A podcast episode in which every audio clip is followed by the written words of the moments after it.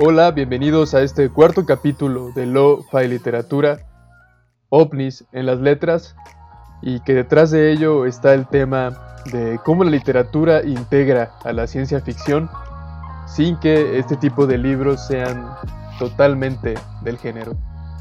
Para ello haremos una revisión a la novela El fondo del cielo del escritor argentino Rodrigo Presán y al poemario objetos no identificados de el escritor mexicano Pierre Herrera.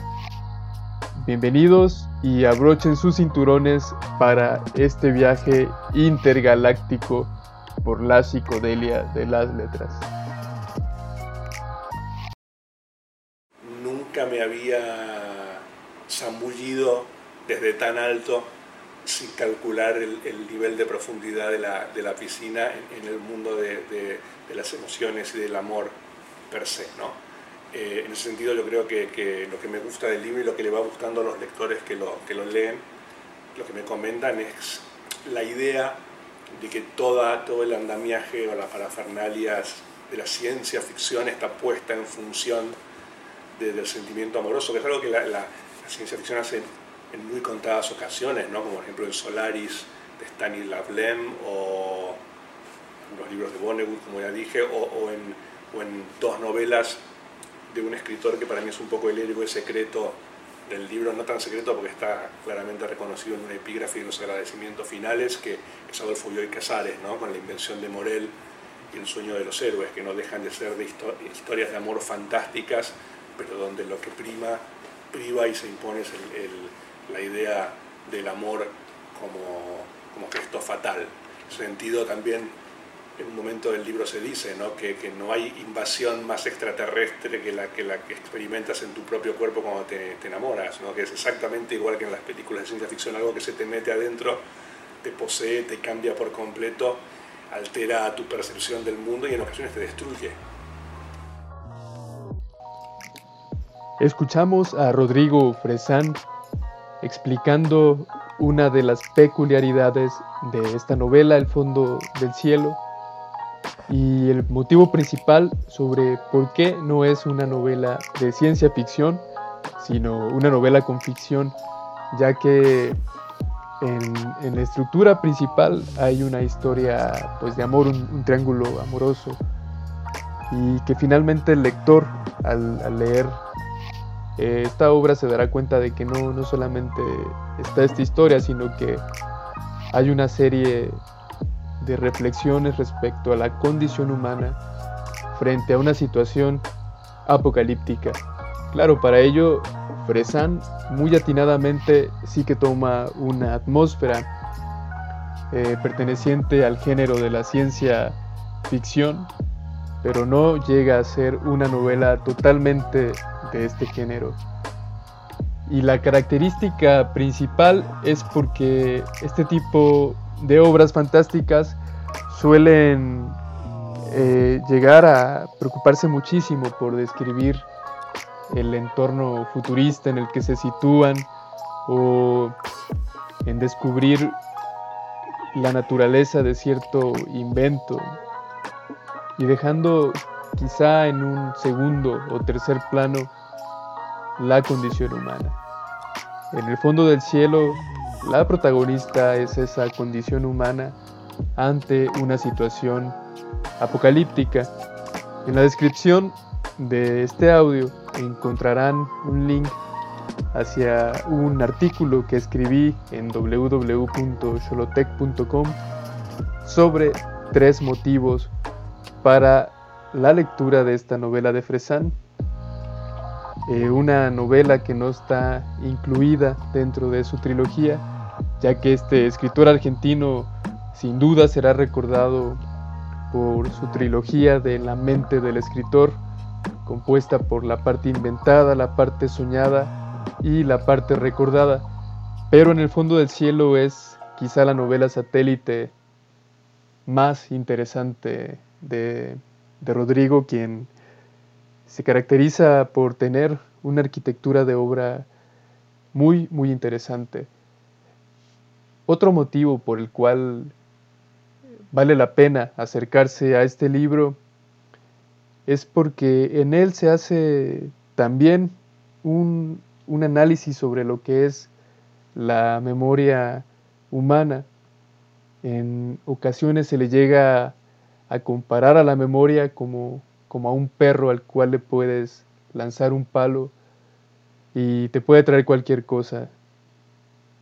Es decir, una metáfora de sumergirse de repente en los recuerdos y recuperar cualquier recuerdo. Y si pensamos esto cuando tenemos un momento de reflexión o de ocio, podemos llegar a experimentar una serie de recuerdos que son relevantes en nuestra vida, pero también una serie de recuerdos que parecen no, no tener tanta relevancia o por ahí puedan ser absurdos y que de pronto van conformando como una psicodelia muy, muy interesante y, muy linda en la vida.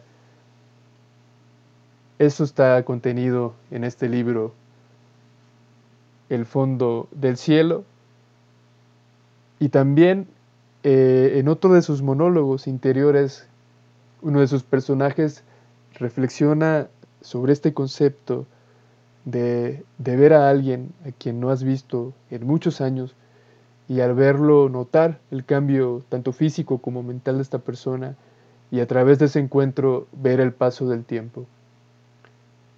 Y debajo de toda esa memoria está eso, ¿no? el paso del tiempo y a la vez tomar conciencia de cómo el ser humano ocupa un espacio de tiempo muy diminuto dentro de ese tiempo universal que es la existencia plena.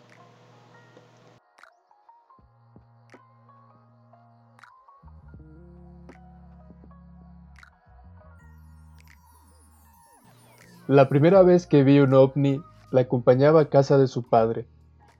Lo que vimos desapareció entre las nubes.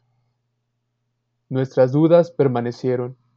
Eran tres esferas plateadas moviéndose en una disposición irregular, por momentos isocélica, a ratos perfectamente equidistante, no humana, no animal, de una naturaleza distinta, acaso un error óptico, como una representación de nosotros dos. Eran completamente libres, oscilando en el aire, dijimos, y nosotros, tan pegados a la tierra, al cuerpo del otro, a nuestros planes en conjunto, que cada vez eran menos y se distanciaban. No lo sabíamos. Nos separaríamos meses después, tras años de ser guiados por el viento, a veces atravesándolo en contra. En esa época aún mirábamos al cielo y no creíamos que un avistamiento extraño fuese metáfora de nada.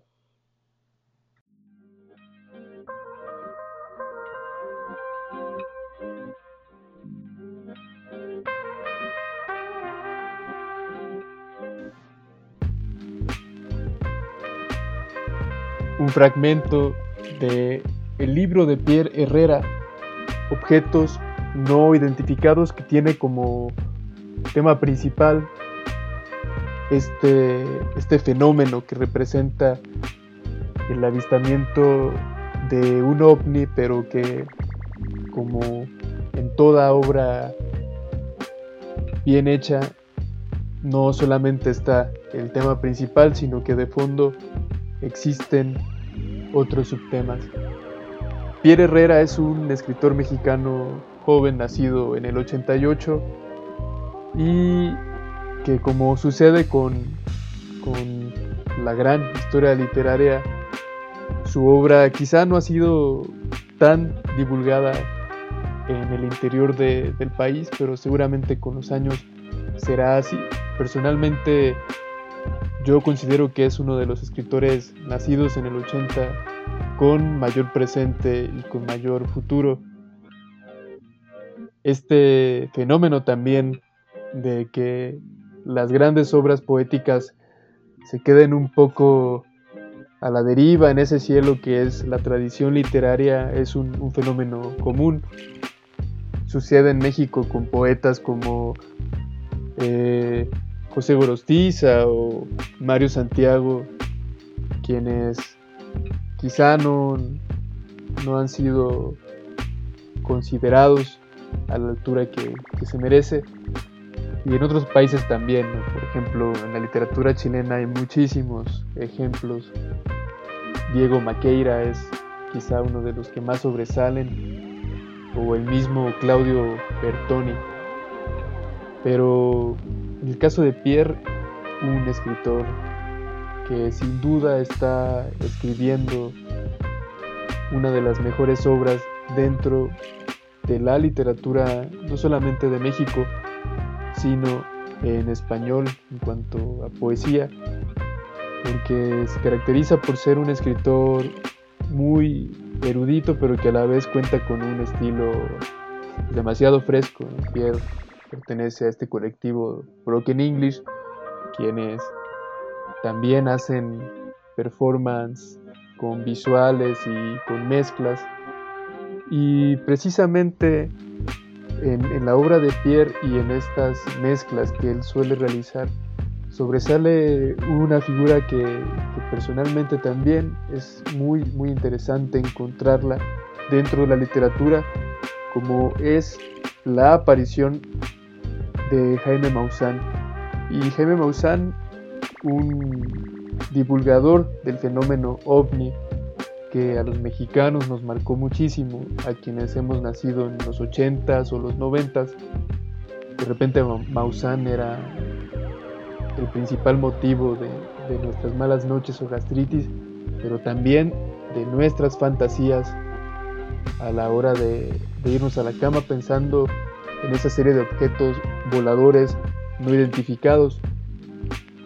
Y como una especie de doble, en este caso un Maussan en la parte bizarra y en la otra parte su, doble, Carl Sagan, a quien sí muchos de nosotros podemos ubicar más fuera de, México como el principal, uno de los principales divulgadores de la ciencia representada por esta seriedad. Digamos que por un lado un Maussan en la parte de la pseudociencia y un Sagan representando a la ciencia. Ambas figuras están presentes en la, en la obra de Pierre, pero es una obra que va, va más allá. Eh, creo que está compuesta por tres dimensiones, la dimensión de la vida, la vida real en la cual se desarrolla esta voz poética, en este caso la vida de un personaje que crece en Morelia y que se confronta con la violencia que muchos de nosotros hemos vivido en México.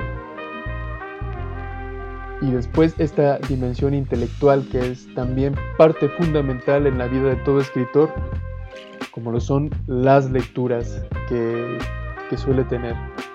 Y en estas lecturas es donde me parece que está la riqueza tanto del poemario como, como de la obra de Pierre Herrera, donde cita a Ovidio, a Christensen, a Verónica Gerber y a una serie de, escritores que, que son una referencia tanto para la poesía, la literatura y para incluso la lingüística.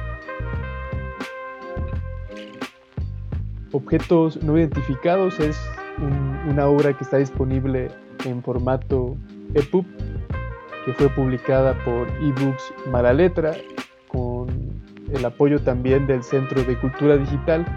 En la descripción de este audio encontrarán también el link para poder descargar ese, ese material y que lo puedan leer directamente en su teléfono móvil.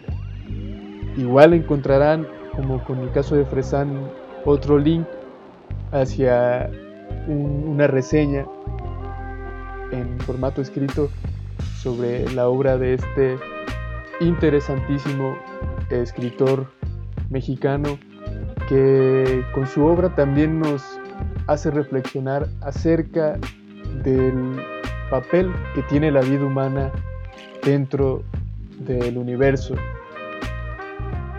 Y en esta metáfora que en ocasiones suele llevarnos a ese sentimiento de nada, yace también esa especie de paz que nos invita a disfrutar cada momento, a disfrutar el tiempo del cual disponemos a través de, experimentar cada suceso de la vida con la alegría y, con el interés necesario y también acercarse a, lecturas que vayan expandiendo ese asombro que, hemos tenido desde niños, ya sea leyendo un cuento, viendo un programa de Maussan o viendo algún episodio de Cosmos de Carl Sagan.